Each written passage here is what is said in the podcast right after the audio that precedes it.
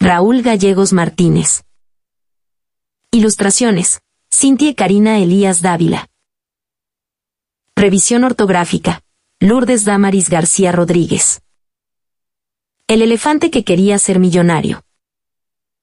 Era un búho acaudalado que contaba con varios trabajadores en su granja. Uno de ellos era un elefante al cual se le entregó una olla repleta de mantequilla para que la llevara a la ciudad más cercana. A cambio de este trabajo, el búho le prometió su libertad y algunas monedas como parte de su paga. Muy contento el elefante colocó la olla real sobre su cabeza. Se puso en marcha en la madrugada, pues no quería que el sol incandescente derritiera la mantequilla. El elefante caminaba y pensaba al mismo tiempo en qué iba a hacer con sus ganancias. Voy a ganar dos monedas de oro, compraré dos gallinas y un gallo, estas pronto se multiplicarán, llegaré a tener diez mil, y estas me darán veinte mil huevos por semana. Seré un elefante inmensamente rico lo suficiente para tener una fuente. Enfrente de una casa para bañarme todos los días.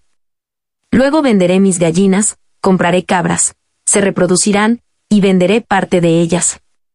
Plantaré con mi trompa de elefante, árboles. Llegando a construir una arboleda, un lugar fresco para descansar todas las tardes.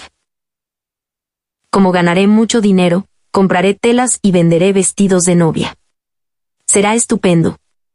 Con esta fortuna me casaré, dispondré de un excelente cocinero para que me prepare de comer.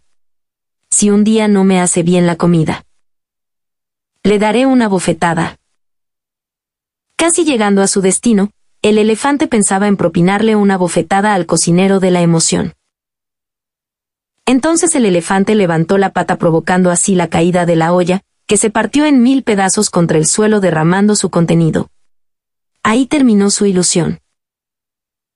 Desolado, el pobre elefante volvió al pueblo y se enfrentó al patrón. Este exclamó, Necio, me has hecho perder las ganancias de toda una semana. El elefante replicó, y yo he perdido mi libertad y las ganancias de toda la vida. El futuro es un espejismo.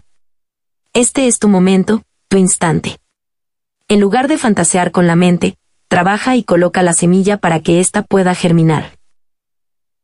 Cuento, Raúl Gerardo Gallegos Martínez, poeta y escritor mexicano.